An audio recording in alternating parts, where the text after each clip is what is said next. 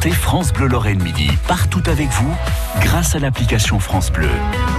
La Lorraine et toute son histoire n'auront plus aucun secret pour vous une fois que vous serez passé entre les mains de Frédéric Brun et Jérôme Prodhomme. On parle de quoi cette semaine? Avec Jérôme Prodhomme, ce sont les duchesses de Lorraine que nous faisons défiler devant nous. On en est pour le moment qu'au XIVe siècle, Jérôme. On va aborder Oui, le on n'avance XVe pas bien. siècle. Puis alors, je, me- je m'en fouille un peu parfois dans les dans les noms. Hein. C'est Bah, c'est même. compliqué. On est dans des Bah, périodes très lointaines sur lesquelles on écrivait peu sur les femmes. Oui.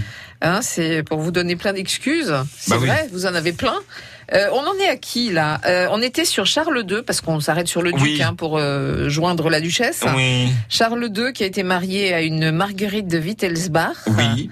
Euh, avec ces deux-là, nous franchissons le 15e, c'est-à-dire que nous arrivons au début du 15e siècle. Puis alors on monte un peu en grade euh, parce que euh, Marguerite de Wittelsbach, c'est la fille du comte de euh, du comte palatin du Rhin. Il a été empereur du Saint-Empire romain Ah, germanique. quand même. Donc c'est quand même là ça commence à cogner. Hein. Là on est, euh, on avait déjà deux trois générations avant euh, monté d'un cran en épousant à l'étranger.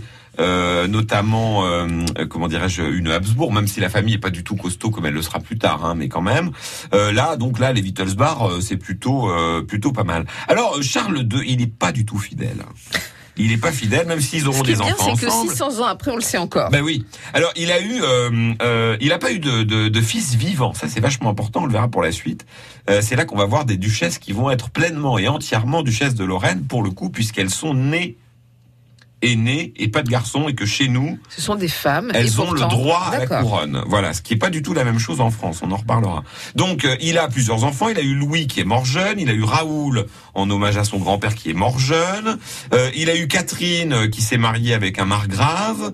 Euh, et il a eu Isabelle. Alors Isabelle de Lorraine, on en reparlera. Euh, elle, elle va euh, notamment épouser le bon roi René et euh, réunir par son mariage la Lorraine et le duché de Bar. Mais c'est la première femme titulaire.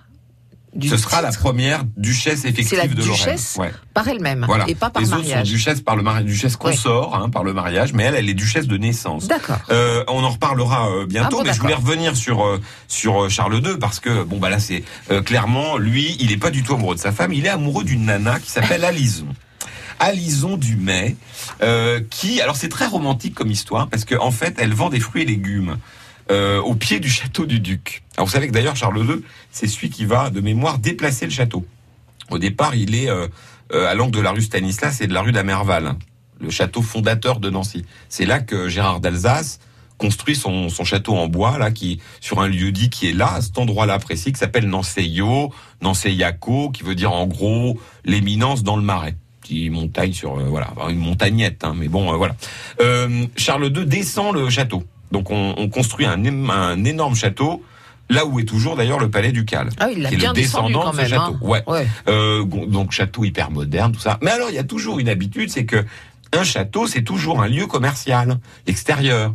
C'est-à-dire que les commerçants de tout temps vont là où il y a du monde et là où il y a de l'argent, c'est normal. Ouais, Donc logique. ils se regroupent souvent dans deux dans des endroits euh, faciles, c'est-à-dire en gros un château et souvent aussi pas très loin euh, une église ou un lieu de pèlerinage. C'est comme ça que ça se passe notamment à Épinal à la même époque, euh, à Nancy aussi euh, au départ, c'est-à-dire euh, au 11e 12e siècle, ce qui a fait que Nancy Épinal par exemple ont grossi, c'est qu'il y avait à la fois un château et un lieu de pèlerinage. Vous voyez, on allait prier quelqu'un.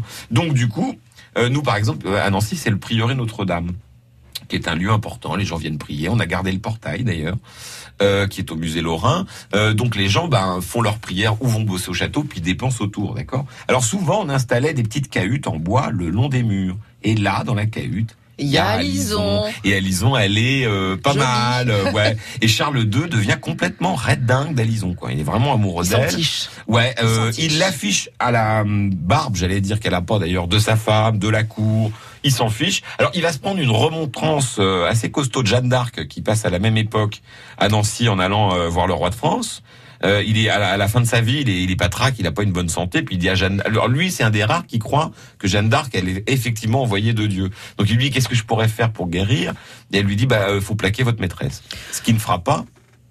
Donc je peux vous dire déjà qu'il va Ah, vous mourir. nous donnez, euh, vous nous spoilez. Je vous spoil la fin. Mais elle, elle aura une fin terrible. hein. Je vous raconterai Oh ça là. bientôt sur France Bleu. bientôt. Merci Jérôme. Merci à tous les deux. On va suivre ça également sur France Bleu et francebleu.fr. France Bleu Lorraine.